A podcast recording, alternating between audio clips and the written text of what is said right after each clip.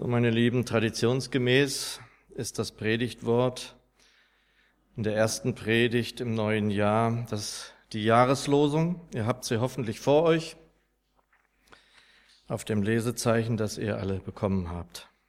Und seit Tagen schon hängt dieses Wort auch auf einem Plakat in unserem Schaukasten draußen. Und als ich so dort es draußen reingehängt habe, dachte ich noch Menschen, die das lesen und da vielleicht vorüberziehen, werden vielleicht auch mal den Kopf schütteln. Manchmal muten wir Christen ja den Leuten auch so einiges zu, finde ich. Und auch wenn wir wissen, dass die Botschaft vom Kreuz vielen aus bekannten Gründen eine Torheit ist, so sind eben auch solche Worte für sich schon nicht leicht zugänglich. Sie sind ja schon für uns oft eine Herausforderung, nicht wahr? Ich glaube, hilf meinem Unglauben. Ja, was denn nun? Vielleicht fragt sich das der eine oder die andere, wenn er draußen da vorbeizieht. Ich könnte es verstehen. Nun ist ja die Losung wie meistens eben aus einem Zusammenhang auch herausgenommen. Deshalb möchte ich uns diesen Abschnitt zunächst ganz lesen. Wenngleich es natürlich vor allem um den einen Vers geht, aber ich lese uns mal aus Markus 9, die Verse 14 bis 29. Dort heißt es, und als sie zu den Jüngern kamen, sahen sie viel Volk um sie her und Schriftgelehrte, die mit ihnen verhandelten. Und alles Volk erstaunte, sobald sie ihn sahen, und sie liefen hinzu und grüßten ihn. Und er fragte sie, was verhandelt ihr mit ihnen? Und einer aus dem Volk antwortete ihm, Meister, ich habe meinen Sohn zu dir gebracht, der einen stummen Geist hat. Und wo er ihn überfällt, reißt er ihn herum, und er schäumt und knirscht mit den Zähnen, und er magert ab. Und ich sagte deinen Jüngern, sie möchten ihn austreiben, und sie vermochten es nicht. Da antwortete er ihnen und sprach, O du ungläubiges Geschlecht, wie lange soll ich bei euch sein? Wie lange soll ich euch ertragen? Bringt ihn zu mir. Und sie brachten ihn zu ihm, und als er ihn sah, riss ihn der Geist alsbald hin und her, und er fiel auf die Erde und wälzte sich schäumend.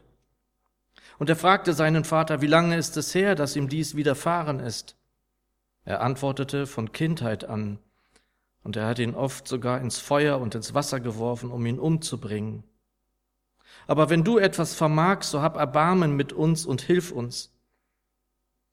Da sprach Jesus zu ihm, wenn du etwas vermagst, alles ist möglich dem, der glaubt. Alsbald rief der Vater des Knaben laut, ich glaube, hilf meinem Unglauben. Als aber Jesus sah, dass das Volk zusammenlief, bedrohte er den unreinen Geist und sprach zu ihm, Du stummer und tauber Geist, ich gebiete dir, fahre aus von ihm und fahre nicht mehr in ihn hinein.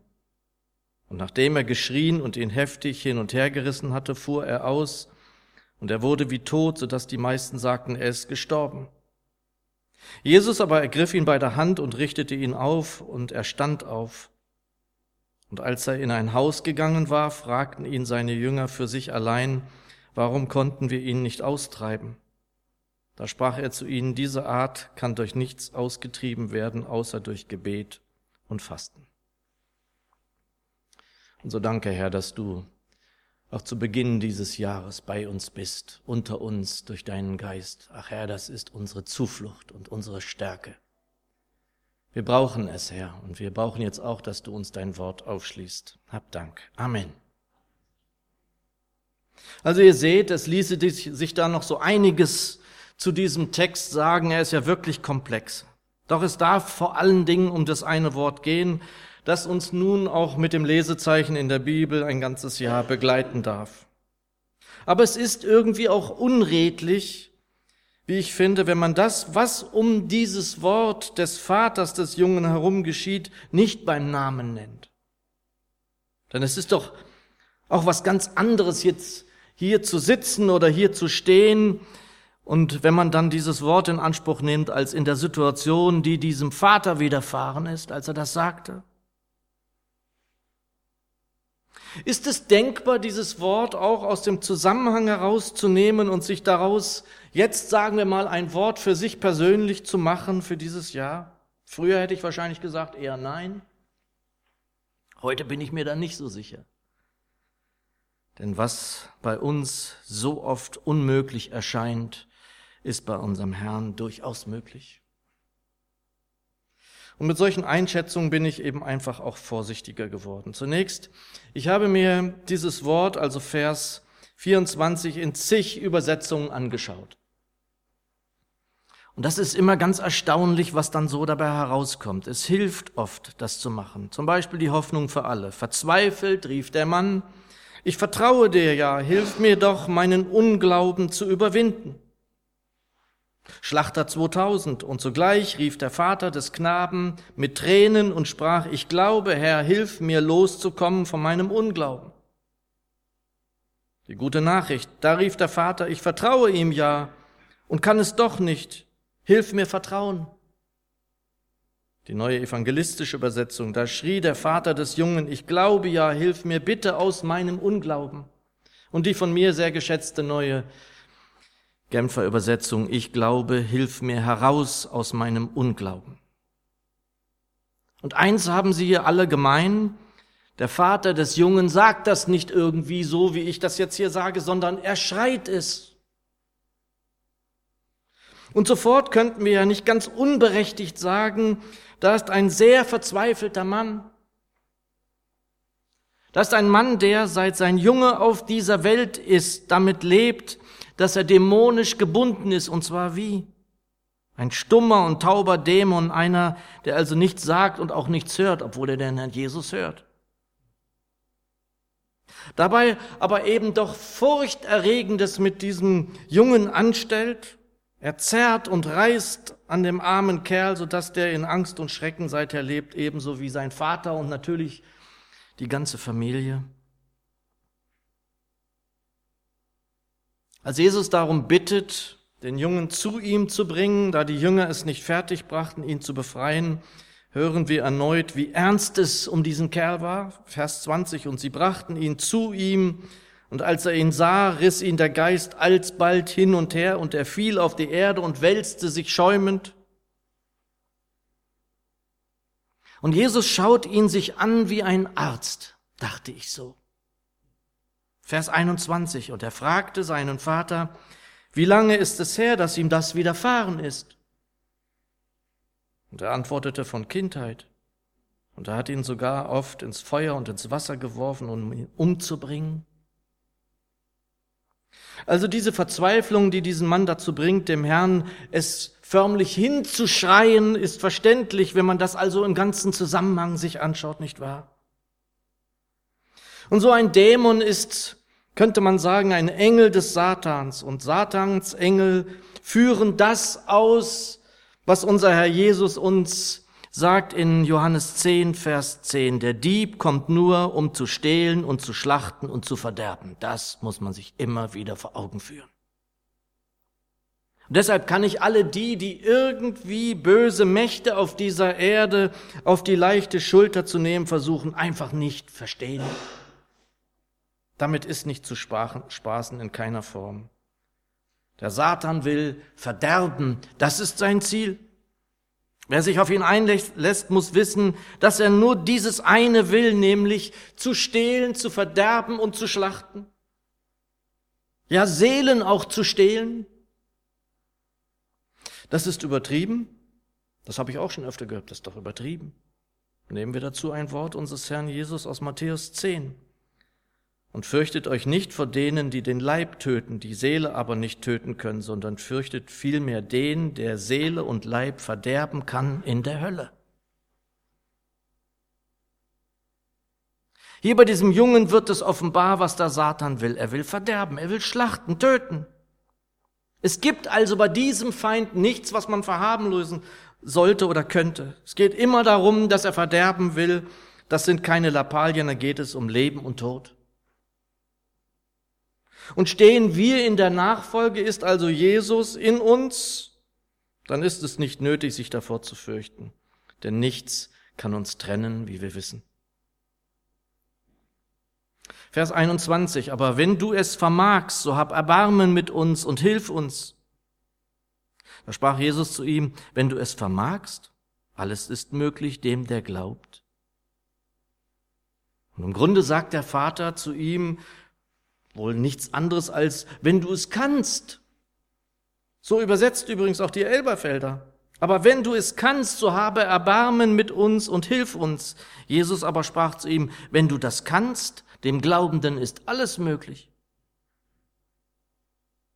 Meine Lieben, es ist noch nicht so lange her, dass ich hier von hier vorne über die Auferstehung des Lazarus, Lazarus gepredigt habe. Und vielleicht erinnert ihr, was Jesus zu Maria sprach, kurz bevor er Lazarus zum Leben wiedererweckte in Johannes 11, habe ich dir nicht gesagt, wenn du glaubest, werdest du die Herrlichkeit Gottes sehen? Das, was Jesus hier dem Vater des Jungen sagt, ist schon wirklich ein starkes Wort. Alles ist möglich dem, der glaubt. Aber ist das nicht auch etwas, das wir in tausend verschiedenen Variationen und Varianten immer wieder von ihm hören? An so vielen Stellen? Ja, wir als seine Jünger dürfen größere Dinge tun als er. Johannes 14, Vers 12. Das kann man ja nicht einfach beiseite schieben. Nein, es soll uns möglich sein, Berge zu versetzen. Jesus fordert geradezu immer wieder einen starken Glauben. Und zu den Jüngern und Umstehenden zischt er in Vers 19, aus dem unser Predigtwort ist, O du ungläubiges Geschlecht, wie lange soll ich bei euch sein? Damit waren wohl vor allem die Jünger gemeint. Nachdem der Vater ihn fragte, ob er es kann, dass sein Sohn befreit würde, sagt der Herr jenes Wort, das möglicherweise eher uns trifft als die Menschen damals. Alles ist möglich dem, der glaubt. Am liebsten möchte man hinterher schicken, glaubst du das? So wie er es zu Maria gesagt hat, glaubst du das? Und dann kommt unsere Jahreslosung, die da ausgewählt worden ist. Ich glaube, hilf meinem Unglauben. Und es gibt bei den vielen verschiedenen Übersetzungen, die ich mir jetzt alle angeschaut habe, an der Stelle, an dieser Stelle so ziemlich alle Satzzeichen, die es so etwa geben kann. Einige machen einen Doppelpunkt, andere einen Gedankenstrich, anderen Bindestrich. Meine Zürcher macht hier ein Semikolon. Der Satz ist also noch nicht ganz zu, aber er geht noch weiter. Elberfelder und Neue Genfer machen einen Punkt, Luther ein Semikolon. Will sagen, da ist schon was dazwischen. Das sagt man nicht so schnell daher. Glaube, Unglaube. Nein, hier schreit der arme Vater es sogar. Und in meiner wunderbaren Studienbibel wird Unglauben mit Nichtvertrauen gleichgesetzt. Nichtvertrauen. Nun, es ist da ein Punkt gesetzt zwischen dem Glauben und dem Unglauben. Dieser Vater kam zu Jesus, da seine Jünger nicht diesem Sohn helfen konnten. Obwohl sie ja Jünger, Schüler des Meisters Jesus waren, waren sie dazu nicht in der Lage gewesen. Da hätte ja der Vater dieses armen Jungen auch sagen können, dann brauche ich auch gar nicht zu dem, zu dem Lehrer der Jünger gehen. Wenn die es schon nicht hinkriegen, nein, er kam. Er kam in diese Menge, um Jesus persönlich um Hilfe bitten zu können. Helfen sollte er ihm. Jesus soll seinem Jungen helfen. Das ist es, was er glaubt. Ich glaube. Also er vertraut Jesus. Aber dennoch fragt er ihn auch, ob er es kann, ob er es vermag. Aber wenn du es vermagst, wenn du es kannst, so habe Erbarmen mit uns, Vers 22. Meine englische Bibel übersetzt, Lord, I believe, help my unbelief. Meine Lieben, so denke ich auch, dass wir im Raum Gemeinde in den Menschen, die nicht oder in dieser Art noch nicht ganz entschieden sind, Jesus betreffend, die Sache mit Jesus betreffend, da können wir das auch finden. Da ist schon irgendwie Glaube, da ist schon etwas, das sie in seine Nähe bringt. Wahrscheinlich, da der Vater sie zieht, wie wir wissen, und es ist etwas, das sie schon vertrauen lässt, aber es ist noch nicht etwas, das sie ganz vertrauen lässt. Und auch uns doch, die wir vielleicht lange oder sehr lange schon dabei sind, kann es doch ganz ähnlich gehen. Wenn Dinge bei uns mal nicht so laufen, wie wir es erhoffen oder gar erbitten, dann schwindet meist schnell ein Stück Vertrauen, ein Stück Glauben. Unsere Tochter ist in der Klinik. Das Ganze hält uns schon seit einer Woche in Atem. Es wurde und wird viel gebetet. Dennoch half es irgendwie scheinbar nichts, denn gestern mussten wir sie erneut in die Klinik bringen, wo sie nun eben stationär versorgt wird. Warum nur? Warum? Es ist doch gebetet worden. Und es ist so gut, dass wir hier diesen Jahresabschluss auch gehabt haben und hier gemeinsam gesungen haben, weiß ich den Weg auch nicht, du weißt den wohl. Das weiß er doch besser als ich. Und so kann man dann schnell in diese Situation gelangen, so wie die neue Genfer übersetzt, ich glaube, hilf mir heraus aus meinem Unglauben. Deswegen bin ich auch für dein Zeugnis Reinhard so dankbar am Ende des Jahres. Womit wir vielleicht beim Schlüssel sind, wie wir mit diesem Wort umgehen können oder könnten.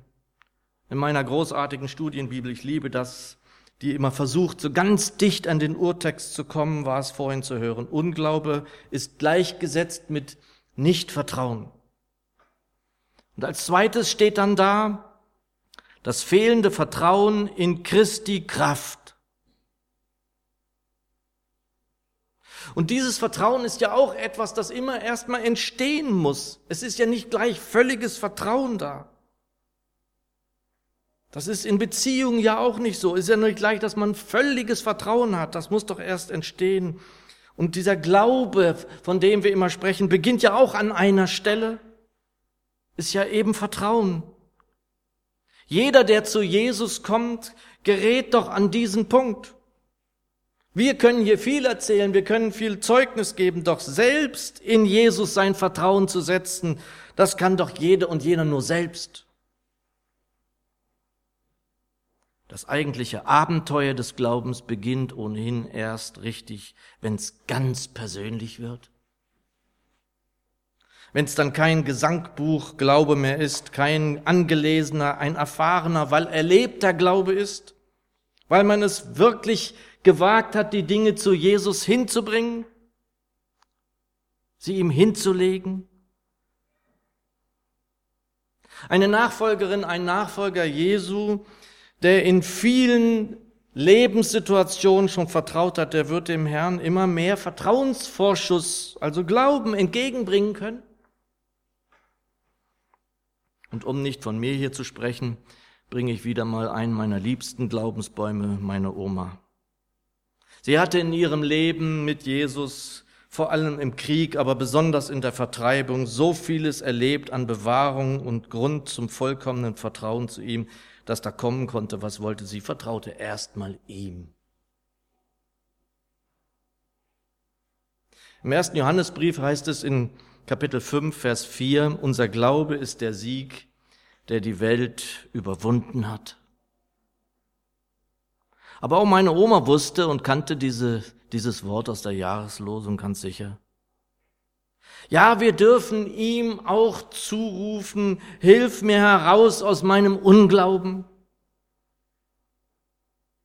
Lieber Herr Jesus, es ist manchmal viel Unglaube in mir. Manchmal frage ich in manchen Lagen in meinem Leben überhaupt nicht nach dir. Dann habe ich es vergessen, weil ich so angestrengt bin oder weil es so hektisch geworden ist. Dabei habe ich doch schon viel Grund, dir alles ganz und gar anzuvertrauen. Ich glaube schon. Manchmal glaube ich schon viel.